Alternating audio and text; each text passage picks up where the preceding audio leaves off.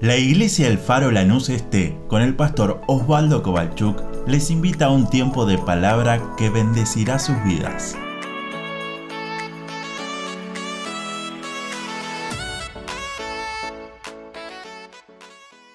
He llamado esta, esta prédica Santiago el secreto. Y Dios quiera que la gracia de Dios nos acompañe para poder entender lo que Santiago, inspirado por el Espíritu Santo, terminó escribiendo las últimas palabras en su epístola. Santiago capítulo número 5. Dice así, verso 16 empezamos. Yo había dicho 17 a los chicos, pero perdón, empezamos con el 16, como para entender el contexto.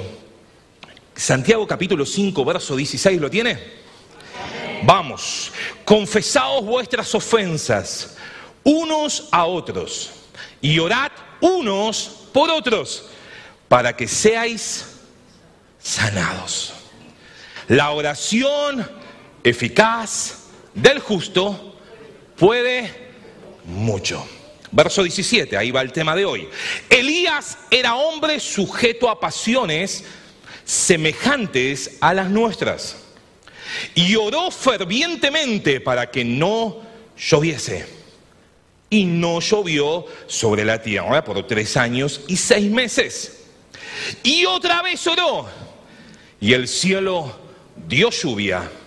Y la tierra produjo su fruto. Amén. A la palabra de Dios. Años atrás había una fiesta de fin de año se puede abrir un poquito la puerta. Años atrás había una fiesta de fin de año aquí en la iglesia. Y algunos se van a acordar y se van a ir conmigo. Porque se venía una tormenta. Tremenda. Y la que estaban supervisando en una fiesta de niños eh, fin de año. Y creo que era fin de año y la maestra que estaba llevando adelante todo empezó a orar. Lluvia, no caigas. Pero había un grupo de adolescentes que servíamos, hay uno que se está oyendo y el otro también, porque éramos parte, que como teníamos vergüenza de actuar en la calle, llorábamos que llueva. Como no queríamos actuar en la calle y todo lo demás, la hermana clamando allá y nosotros acá, que llueva, que llueva, que llueva, que llueva. Santiago, inspirado por el Espíritu Santo, termina su epístola, su carta, hablando de un montón de cosas como lo hemos estudiado domingo tras domingo, pero él termina diciendo, te voy a contar mi secreto. Santiago dice, te hablé de un montón de temas, pero te voy a terminar. ¿Cómo hago para hacer todo lo que Dios pide? Y te voy a decir mi secreto, y acá pone un ejemplo. Y Santiago termina diciendo, mi secreto es que así como Elías oraba fervientemente y las cosas pasaban, todo lo que escribí en este libro de Santiago, el secreto está en la oración. Otra versión dice, esta versión 60 dice, oraba fervientemente. Versión Dios habla hoy, dice, oraba con fervor. Otras versiones utilizan diferentes frases, pero todas terminan diciendo, lo hacía con fervor. Ahora, Santiago, ¿qué nos querés transmitir? Él dice, mira, miremos a Elías, un hombre como nosotros.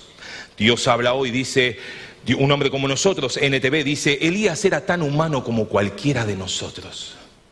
Pero él había aprendido que oró fervientemente y no llovió y volvió a orar y volvió a llover. Tres años y seis meses después. Oró, el cielo dio lluvia y la tierra dio frutos. No me puse de acuerdo con Petty, pero él tocó el tema de lo que estoy hablando. ¿Querés ver lluvias? ¿Querés ver resultados? ¿Querés que la tierra dé frutos? ¿Sabe cómo se llama eso? Santiago diría, te doy el secreto. Y es orar. Pastor, ¿cómo, ¿dónde dejaste las sandalias esta semana? ¿Te acordás? El secreto entre solamente esperar y ver es orar a Dios. ¿Querés ver resultados en tu familia? Oremos a Dios. ¿Querés ver resultados en tu matrimonio? Oremos a Dios. ¿Querés ver resultados en tus finanzas? Oremos a Dios. Pero pastor, tanto orar, orar. El secreto que Santiago nos termina diciendo es, hey, el tema es la oración.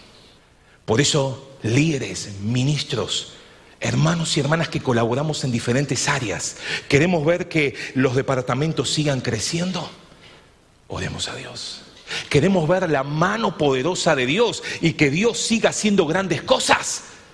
Oremos a Dios. Dios no contesta la queja.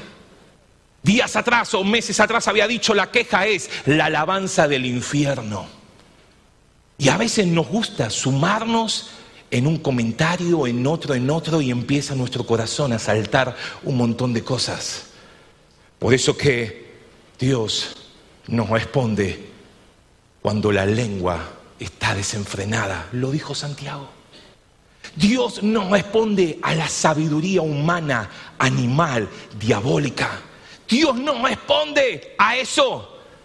Santiago dice, querés orar y que tu oración sea respondida, no te pongas a orar por deleites personales. No te pongas a orar por cosas que vos querés y que le decís, Dios, quiero esto y quiero que lo bendigas. No, Santiago lo dijo en toda la carta.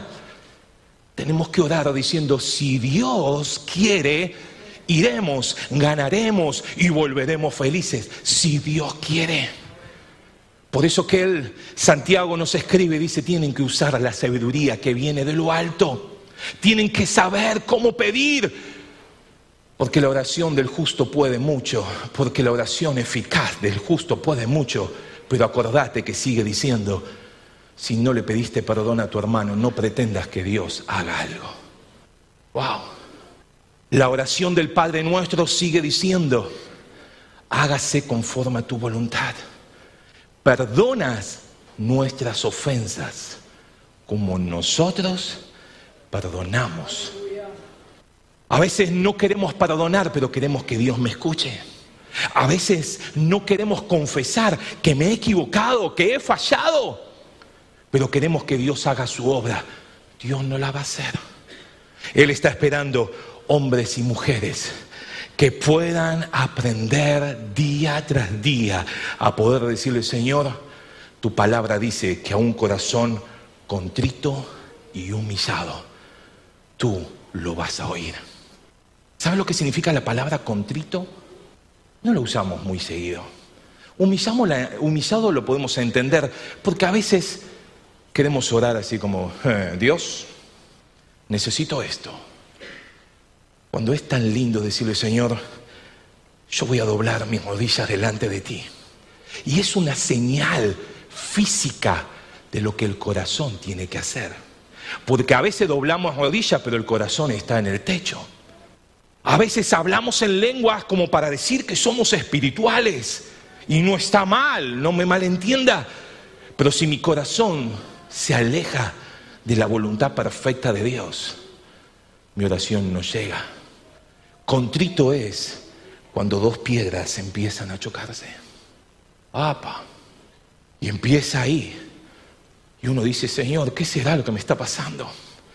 Pero me humillo delante de ti me postro delante de ti, dejo que tu palabra se meta hasta en mis huesos y que pueda orar, como hablábamos los domingos anteriores, debajo de tu autoridad y permaneciendo en el lugar donde tú quieres que esté. Santiago dijo, te cuento mi secreto. De hecho, el domingo pasado salíamos afuera y un hermano me dice, ¿sabes cuál es el sobrenombre de Santiago? ¿Alguien sabe? Además del hermano que ya lo sabe, obvio, ¿no? Tocate la rodilla, a ver cómo está tu rodilla. Toca, toca. ¿Cómo está? ¿Sabes cómo le decían a Santiago? Rodilla de camello. No me voy a olvidar nunca. Empezaba mi ministerio. Y el pastor que se sentó al lado mío, lo primero que me dijo es, me tocó así la rodilla y me dijo, cuando esto se gaste, empezarás a tener victoria. ¿Sabes por qué a Santiago le decían rodillo de camello? o el sobrenombre, lo dice Eusebio esto. ¿Por qué le decían rodilla de camello? Porque él había aprendido el secreto. Y el secreto era orar a Dios. ¿Sabe por qué los miércoles nos cuesta tanto venir al culto? ¿Sabe por qué usted me dice, ayer me dijo un hermano, pastor, vos no sabés lo que nos pasó el miércoles, era el día que íbamos a ir. Pasó de todo en casa, claro. Porque el miércoles, el día que como iglesia hemos asignado a orar juntos, en comunidad, en iglesia, en congregación, es ahí donde el diablo sabe que si se empiezan a juntar varios y empiezan a poner su corazón en una condición de humildad ante Dios, Empiezan a orar no con sabiduría humana, sino con sabiduría que viene de lo alto. Empiezan a decirle a la lengua, no hables tantas cosas, seamos prontos para oír y tardos para hablar, diría Santiago. Si todo eso sucede, Santiago dice, el secreto es que así como Elías oraba y no llovía, y oraba de nuevo tres años y seis meses después y volvía a llover. El secreto estaba en la oración. El otro día un hermano me decía, mira, uno hace tiempo para las cosas que desee. Y es verdad. A veces no podemos, pero si quiero, puedo. Y a veces yo me digo, pastor, ¿qué pasa con los miércoles? Usted no sabe lo que se está perdiendo los miércoles. Porque cuando una iglesia aprende que no es solamente una condición humana arrodillarse, sino que es algo que sucede en el mundo espiritual. El diablo no le conviene, por eso que tenemos tantas cosas que no pueden suspenderse. Eh, pero pastor, yo voy orando también en la semana. Por supuesto, la Biblia dice debemos orar sin cesar, no sin cesar, sin cesar. ¿Qué significa? Voy manejando, no cerré los ojos, pero clama a Dios. Vas en el bondi, vas en el tren todo apretado, clama a Dios. Porque a veces pensamos, bueno, cuando venga la oración, no, no, no, nuestra vida debe ser una vida de oración. Nuestro diario andar, como decía la canción, mientras haya aliento en mí, Dios, haz tu voluntad en nosotros. Por eso que esconder la sandalia debajo de la mesa, debajo de la cama, perdón, es una actitud de decir, como lo decía David, hey, alma mía, hey, Osvaldo, empezá a dedicarle tiempo. Eh, hermano, hermana, dediquemos tiempo porque es ahí, lo dijo Santiago, es ahí donde está el secreto para una vida victoriosa. Si algo podría terminar diciendo Santiago de todo lo que escribió y durante estos dos meses que hemos estado estudiando septiembre y octubre la vida de Santiago, él podría terminar con esta palabra. Hay un secreto para que todo eso suceda. Por eso que termina diciendo, veamos la vida de Elías. Y hablando de ver la vida de Elías, déjeme meditar unos minutos en la vida de Elías. Cuando a Elías le toca dar esta palabra, esto está en Primera de Reyes capítulo número 16. Él termina diciendo, Acap, la situación que está viviendo el pueblo de Israel es tremenda. La idolatría que hay en medio del pueblo es tremenda. Las cosas que el pueblo está deleitándose es tremendo. Por eso que el salmista David podía decir, en tu presencia hay plenitud de gozo, delicias a tu diestra para siempre. Porque hablar de la oración a muchos le puede caer como, oh, qué bajón, qué mal que estuvo el culto. Pero para el hombre y la mujer de oración que encontró el deleite, y si todavía no encontraste el deleite, haceme caso, sumale más minutos a la oración Sumale tiempo a la oración y vas a ver cómo Dios empieza a mover su mano y vos te vas a dar cuenta que Dios es mucho más de lo que cantamos un domingo en la iglesia. Dios es mucho más de lo que hemos escuchado que alguien me contó. Dios quiere hacerse presente en nuestro día a día, en nuestro cotidiano día cuando se nos va el tren, cuando escuchamos la motito, pero también en los momentos de alegría, en los momentos de gozo, en los momentos de felicidad, poder decir, todo lo que tengo, todo lo que Dios me ha dado es gracias a Él. Vuelvo a Elías, Elías estaba ahí frente a Acab, primera de Reyes capítulo 17, y él dice, Acab, vive Jehová, el Dios de Israel, que no habrá lluvia ni rocío en estos años, sino por mi palabra. Oh, hay que decirle eso al rey. Otra versión dice, no haber lluvia hasta que yo lo diga. ¿Qué hubiera pasado si hubiéramos estado ahí? Eh, Elías, baja un poco. ¿ah? No te la creas, Elías. Tranquilo, Elías. Pero hay una frase que él dijo que yo no la leí. Y él dice, vive Jehová, el Dios de Israel, que no va a haber lluvia hasta que yo lo diga, porque he aprendido a estar en su presencia. Santiago escribe y dice, Elías oró fervientemente. Busquen la Biblia donde Elías oró para que no llueva y no lo va a encontrar. ¡Eh! ¿La Biblia se equivocó? no. La Biblia nunca se contradice y lo va a ver de tapa a tapa. No hay contradicción, aunque hayan pasado más de 1600 años, aunque haya gente de toda clase social, de todo aspecto cultural. Porque hay uno solo que fue guiando a todos y ese es el Espíritu Santo. Por eso que Santiago escribe, inspirado por el Espíritu Santo, Elías oró fervientemente. Pero en la Biblia no vamos a encontrar que Elías oró. Entonces, ¿vengo al culto de oración o no vengo? Porque yo soy como Elías, no lo digo, pero no, no. En la Biblia no lo vamos a encontrar que Elías oró. Pero sí vamos a encontrar en una y en otro lugar que Dios le hablaba a Elías y le decía, deja este lugar y ve para el otro lado, deja este lugar y ve para allá, yo ya he dado orden que te alimenten, yo ya he dicho a aquella ciudad lo que va a suceder, ve, ve. Elías era un hombre que había aprendido a escuchar a Dios. Pastor, ¿cómo se aprende a escuchar a Dios? Usted sabe que Dios habla también, ¿no? Sí, sí, Dios me habla en su palabra. Amén, lo creo. Dios habla en sueños. Amén, lo creo. Dios habla a través de profecías de otros hermanos. Amén, lo creo. Pero déjeme decirle, no se pierda de escuchar a Dios en su voz audible. Si usted a las 2, 3 de la mañana siente que se despierta, no diga, che, ¿qué comí anoche? ¿Qué?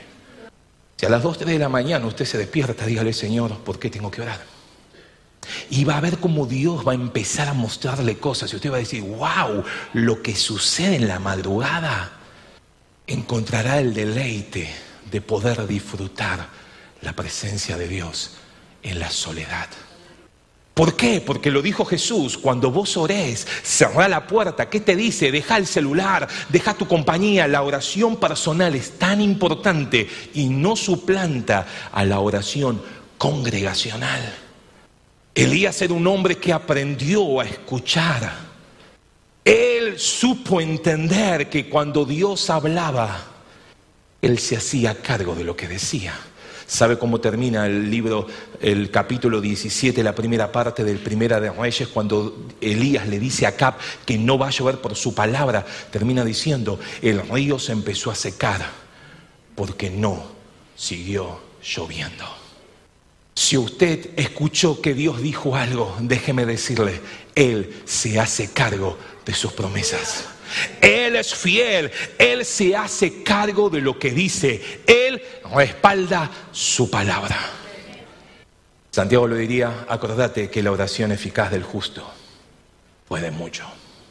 Pero no dice la oración de cualquiera, la oración eficaz del justo. ¿Quién podría decir yo soy justo? Cada uno de nosotros. ¿Quién lo podría decir? Nadie. Pero usted y yo hemos sido justificados.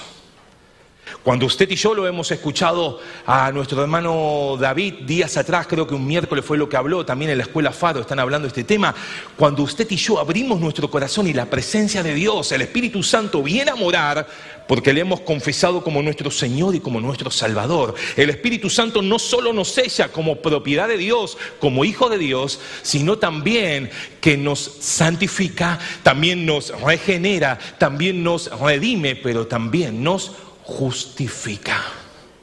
Pero para que sea eficaz, porque debe haber oraciones ineficaces. Si usted y yo no estamos bajo su voluntad, si no pedimos como Él quiere que pidamos, nuestra oración no hará efecto. Nuestra oración no producirá resultados. Por eso que Dios le dice, Elías, habla que no lloverá. Y la Biblia dice, y no llovió.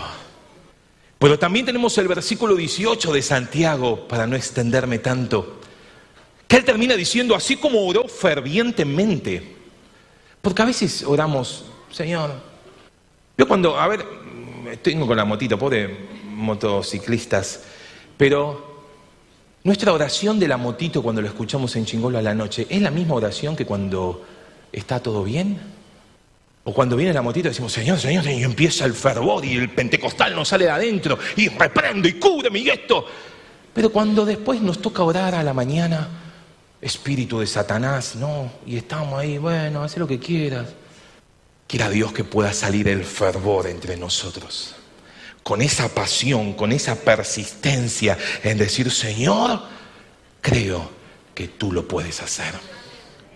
Y que cuando todo esté bien, lo hagamos con el mismo fervor que cuando se nos está muriendo un familiar y clamamos con toda la pasión. Que cuando la situación aprieta y aprieta y aprieta, a veces ahí no tenemos problema en venir lunes, martes, miércoles, jueves, bien a la iglesia y nos tiramos al piso y oramos ¿Cuántas veces hemos pedido un auto para movernos y cuando tenemos el auto no venimos a la iglesia? Porque ahora que me puedo mover, puedo salir todos los domingos. A veces, Señor, necesito un trabajo porque estoy mal. Y el Señor nos abre una puerta y después no venimos más porque tengo que trabajar. Santiago dijo, hay un secreto. Que así como Elías oró fervientemente para que no lloviera y no llovió, también oró para que lloviera. Y sí, llovió. Y me detengo unos minutos en esto. Elías le habla a Acab, primera de Reyes, ya capítulo 18. Y le dice, Acab, sube, come y bebe, porque una lluvia grande se... Primera de Reyes, capítulo 18, versículo 1. Acab, sube, come y bebe porque una lluvia grande se, se aproxima, se escucha, se oye y tantas versiones que podemos tener de la Biblia. Ahora, déjeme decirle, ¿sabe por qué Elías le dijo eso a Cap? Porque tenía gana que lloviera. No. Porque dijo, tres años y seis meses, está bueno que podíamos hacer un corte y que ya empieza a llover. En el capítulo 18, versículo Ah, perdón, yo dije 18.1, era 18.41, me equivoqué yo. En el 18.1, ahora está lo que iba a decir, en el 18.1 Dios le habla a Elías y le dice, anda a ver a Cap, porque la lluvia va a volver. No es que Elías iba a ver a Cap porque tenía onda, porque justo le dio audiencia, porque justo no tenía nada que hacer y dijo, ¿por qué no vamos a ver? No, no, no, no. Dios le habla y le dice, Elías, ve a ver a Cap porque la lluvia va a llegar. Yo haré llover sobre la faz de la tierra, dijo Dios. Pero déjeme terminar con esto. Elías le dijo a Acab, sube, come y bebe, porque una lluvia grande se oye. Acab subió a comer y a beber. Elías se fue a la cumbre del monte Carmelo y le dijo al que estaba con él, fíjate hacia el mar y decime qué ves. Y éste le dijo, nada. ¿Qué ves? Nada. Muchas veces nos quedamos con lo que Dios dijo.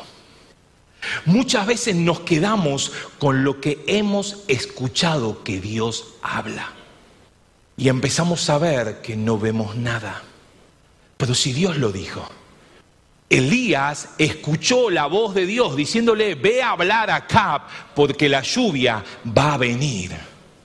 Elías obedece y le dice a Cap, sube, come y bebe porque una lluvia grande se oye. Pero cuando él sube al monte Carmelo, le dice al que estaba con él, a su criado, mira hacia el mar y decime qué ves. Y él le dijo, nada. ¿Cuántas veces nos quedamos con el nada de nuestros ojos físicos? ¿Cuántas veces nos quedamos con que no lo veo? Pastor, estoy clamando por mi esposo, pero no viene. Pastor, estoy clamando por mis hijos, pero no viene. Pastor, estoy clamando por un trabajo, pero no sucede nada. Pero si Dios lo dijo, ¿cuántas promesas tenemos de Dios? ¿Cuántas promesas de Dios? ¿Cuántas veces Dios habló sobre lo que iba a suceder en la iglesia? Y a veces no lo vemos y decimos, ya está, no veo nada. Pero Santiago diría, acordate que la fe tiene que ir acompañada por obras. La fe es la certeza de lo que se espera, la convicción de lo que no se ve. Porque si se viera, ya no es fe, ya es un hecho consumado. Pero Santiago dice, acordate del secreto que te estoy dando. ¿Querés tener y ver la gloria de Dios? Dios, si lo dijo, Él se hace cargo. Si Él lo prometió, Él respalda lo que Él dijo. Por eso que si algo vos escuchaste que Dios te habló, si hay algo que en tu intimidad Dios estuvo tratando en tu corazón y te dijo y te dio promesas y te dio palabra y vos decís, wow, Dios, qué lindo lo que me has hablado. Pero todavía no lo ves. Todavía mirás hacia el mar y decís, no veo nada. Déjame decirte lo que hizo Elías. Subió al monte Carmelo y aprendió a poner sus rodillas, a poner su cara, perdón, entre las rodillas. Y empezó a clamar. Empezó a clamar. Hey amigo, ¿qué ves? Nada. Pero él empezó a clamar. Y él dijo, si Dios lo dijo, Él lo cumplirá. Por eso que en el Padre nuestro nos enseña a Jesús a orar, hágase tu voluntad. Pastor, si estoy orando por un enfermo, tiene que sanar. Si Dios lo dijo, sí. Pero si Dios dijo que no, es no. Eh, no, no, yo declaro, yo decreto, no. Santiago dice, lo tienen que hacer si Dios quiere. Pero cuando vos y yo aprendemos a estar bajo esa autoridad, cuando aprendemos a estar permaneciendo bajo esa autoridad, como hablaba la palabra someter y también la palabra paciencia domingos atrás, no solamente lo vamos a oír, sino que lo vamos a ver. ¿Sabes por qué? Porque él siguió clamando y le decía, ¿ves algo? No, no veo nada. Y él seguía clamando. Y él seguía viniendo los miércoles. Y él seguía doblando rodillas. Y decía, ¿pasa algo? Nada. Y él seguía clamando. Y él seguía orando. Y él seguía diciendo, Dios, si tú lo dijiste en tu tiempo y a tu forma, lo harás. Y él clamaba. Y le decía la cuarta vez, ¿ves algo? Nada. Y él seguía clamando. Y él seguía orando. Y le decía, ¿ves algo? Nada. Hasta que la séptima vez conoce la historia. Él le dijo, hey Elías, veo algo chiquitito, ¿no? insignificante, como la palma de una mano de un hombre. Pero le dijo, anda a decirle acá lo que Dios prometió después de tres años y seis meses. Dios me lo dijo, Él se hizo cargo y la lluvia está llegando. Pero déjame decirte, con esto terminar. No te quedes solamente con lo que escuchaste. Sí, mis hijos serán siervos de Dios. Sí, mi matrimonio será una bendición para la familia. Sí, esto, sí, lo otro. Si Dios lo dijo, sí, amén. Pero entre que lo escuchaste y entre que lo veas, hay algo que se llama Monte Carmelo. Y es aprender a subir a orar. Es aprender a meter la cara entre las rodillas. Es aprender a guardar las sandalias bien abajo para que mis rodillas sean llamadas rodillas de camello.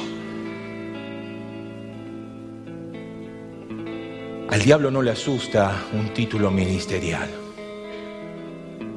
Al diablo no le asusta que saque la credencial y que le diga, soy ministro ordenado. Eh. Al diablo se asusta cuando un hombre y una mujer, un matrimonio, un joven, un anciano, aprende a tener rodillas de camello. Porque él sabe que está vencido. Pero él no va a venir con el desaliento, lo dije el domingo pasado. Va a venir con la tibieza, tranquilo, una vez por semana alcanza. Ahora viene el mundial. Uh. ¿Cuál va a ser nuestro perfume ante Dios? Pastor, ¿está mal ver el mundial? No. Pastor, ¿está mal ir a fiesta, salir un domingo? No. Por supuesto que no. Porque tampoco tenemos que volvernos religiosos porque vengo a la iglesia, Dios me va a escuchar. No. Pero si vos y yo hemos aprendido a encontrar el deleite de estar en la presencia de Dios, vamos a poder orar conforme a lo que Él quiere que oremos. Vamos a poder aprender a decir, Dios dijo esto. Porque a veces decimos tantas cosas que Dios dijo cuando Dios nunca dijo. A veces decimos, Dios me dice esto y quizás es un deseo personal muy lindo, muy bueno, pero no es lo que Dios dijo. ¿Cuántas veces nos toca ir a orar por personas que se están muriendo y nos dicen con todo el dolor, vinieron profetas, vinieron esto, vinieron aquello, vinieron de aquel, y todo le dijeron que se va a sanar. Y dos días después muere y uno dice, eh, Dios se equivoca. Y si no la típica, le faltó fe, ¿no? Eh, la culpa es del otro. Cuando Dios dice algo, no hay diablo, no hay demonio, no hay tempestad que pueda separarnos del amor de Cristo. Si Dios lo dijo, Él se hace cargo. Pero entre escucharlo y verlo, debemos aprender a subir al Monte Carmelo. ¿Querés ver ministerios? Eso que Dios te dijo, mira, te voy a usar en tal área, ¿lo querés ver realidad? Hey, te invito al Monte Carmelo. Cuando él le dijo a Cap, una lluvia se oye, él no la había visto. Pero él había escuchado que Dios le dijo, avisale que una lluvia viene. ¿Qué hizo Elías? Aunque no la veo, a Cap viene una lluvia, la estoy escuchando. ¿Sabe lo que le habrá dicho a Cap? Sí, tranquilo, Elías. Se fue a comer y a beber. ¿Cuántos de nosotros encontramos más placer en comer y beber? En poder tener las mejores salidas que en vez de estar en el Monte Carmelo. ¿Cuántos encontramos más placer? Y no digo que esté mal, no me malentienda. Faltar un culto no está mal. Lo que está mal es si nuestro corazón encuentra más deleite y poco a poco nuestro corazón se empieza a enfriar. Poco a poco ya doblar la rodilla me parece algo viejo. Eso que lo hagan los viejos de antes. ¿Para qué tienen almohadoncito en la... Si Dios me puede escuchar igual. Por supuesto que sí.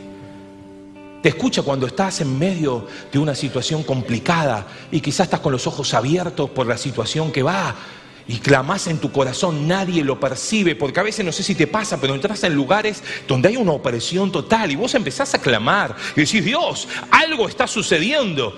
Tampoco hace falta que levante la mano, que te pongas a hablar en lenguas, no, no, no. En tu corazón, tu Espíritu Santo, el que, el que Él puso en nosotros y que nos anhela ardientemente, dice, Él, que puso en nosotros, empieza a gemir con gemidos indecibles. Y empezás a clamar en tu interior. Y empezás a decir, Señor, acá está sucediendo algo en el mundo espiritual. Y podés estar tranquilos porque Dios te cubre. Pero ¿sabes qué? Aprender a estar en el Monte Carmelo no es popular. Estar en el Monte Carmelo no está en las fotos. En el Monte Carmelo muchas veces hay que pasar tiempo sin ver nada y escuchando lo que la gente dice. Pero estar en el monte Carmelo lo hace ver lo que Elías se había escuchado. Estar en el monte Carmelo nos hará ver lo que Dios ya dijo que iba a hacer. Por eso que eh, Santiago termina diciendo, te cuento mi secreto. tenemos que aprender a orar. ¿Es alguno afligido? Lo dije el domingo pasado. Haga oración. ¿Está alguno alegre? ¿Tiene buen ánimo? Haga oración a través de las canciones. ¿Está alguno enfermo? Llame a los ancianos y oren por él. Queridos hermanos, el secreto de una vida cristiana es la oración. El secreto de una intimidad profunda con Dios es la oración. Por eso que en medio de las pruebas podemos decir, gloria a Dios. Por eso que en los momentos más difíciles podemos decir, gloria a Dios. Por eso que en los momentos más complicados podemos decir, gloria a Dios. Porque si Él lo dijo, aunque no lo vea, Él lo hará. Pero ¿sabe por qué a veces se demora tanto? Porque Dios sigue buscando quien se anima a ponerse en la trinchera, como se lo conocía al Monte Carmelo. Al Monte Carmelo en ese tiempo se lo conocía como la trinchera, como ese lugar que separaba para no ir de un lado al otro. Muchas veces subir a la oración nos cuesta. Muchas veces nos quedamos con lo que Dios dijo. Y no está mal nos estamos perdiendo lo que Dios quiere hacer. Y a veces clamamos, Señor, quiero dones para que tu iglesia crezca. Pero nos olvidamos de subir al Monte Carmelo. Porque es verdad, Dios dijo, daré los dones a la iglesia para el crecimiento de la iglesia, para el crecimiento de unos con otros. Pero ¿cuántos nos gusta subir al Monte Carmelo a poner la cara en las rodillas? Marcos, se me escapó el versículo que estaba por leer, él dijo, todo lo que pidierais al Padre, como dice, orando. Lo dijo Jesús, todo lo que pidierais al Padre, orando, creyendo, lo recibiréis. Eh, pastor, entonces le puedo pedir cualquier cosa si está en su voluntad, Él lo hará. Pero pastor, esto es muy grande. Si está en su voluntad, Él lo hará. ¿Quién me ayuda, chicos, por favor? Estando en su voluntad, Él lo hará. Él lo hará. Él lo hará. Por eso, no te preocupes. No nos preocupemos de poder decirle a Dios, necesitamos y anhelamos ver tu gloria ver lo que Dios dijo que iba a pasar. Ver que esa nube pequeña, como la mano de un hombre, poco a poco se está acercando. Poco a poco está dejando el mar y empieza a venir. Pero querida iglesia, en medio de las situaciones más complicadas, en medio de los procesos más difíciles, necesitamos aprender a subir al Monte Carmelo. Ponete de pie, por favor, en esta mañana. Aleluya. Aleluya. Ahí donde estás, a tus ojos, por favor. Y que en esta mañana le podamos decir, Señor, ayúdame a entender el secreto. Ayúdame a no quedarme con lo que escuché en tu palabra. Ayúdame a no quedarme simplemente con lo que tú has hablado años atrás a tu iglesia. Yo soy uno de esos que quiere subir a la trinchera. Yo soy uno de esos que ama subir al monte Carmelo aunque no lo vea. Soy uno de esos, Señor, que Quizás me he conformado con comer y beber y esperar que otro suba.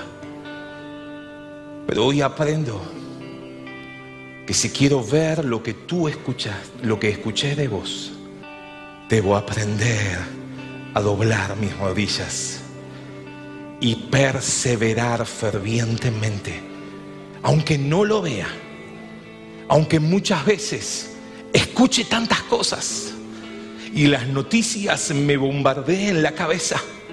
Y las situaciones que vivo muchas veces me hagan mirar a otro lado. Quiero permanecer orando fervientemente. Quiero aprender a que aún en medio de los problemas debo glorificar tu nombre. Aún en medio de las aflicciones debo aprender a decir gloria a Dios. Aún en medio de las dificultades tengo que aprender a decir Dios, sea glorificado tu nombre.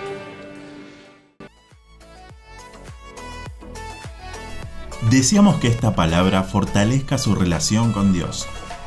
Como familia de fe te invitamos a seguir creciendo juntos. Nos encontramos en Instagram, Facebook y YouTube, El Faro Lanús Este, o por WhatsApp al 11 30 73 50 63. El Faro, una iglesia de fe, acción, reproducción y objetivos.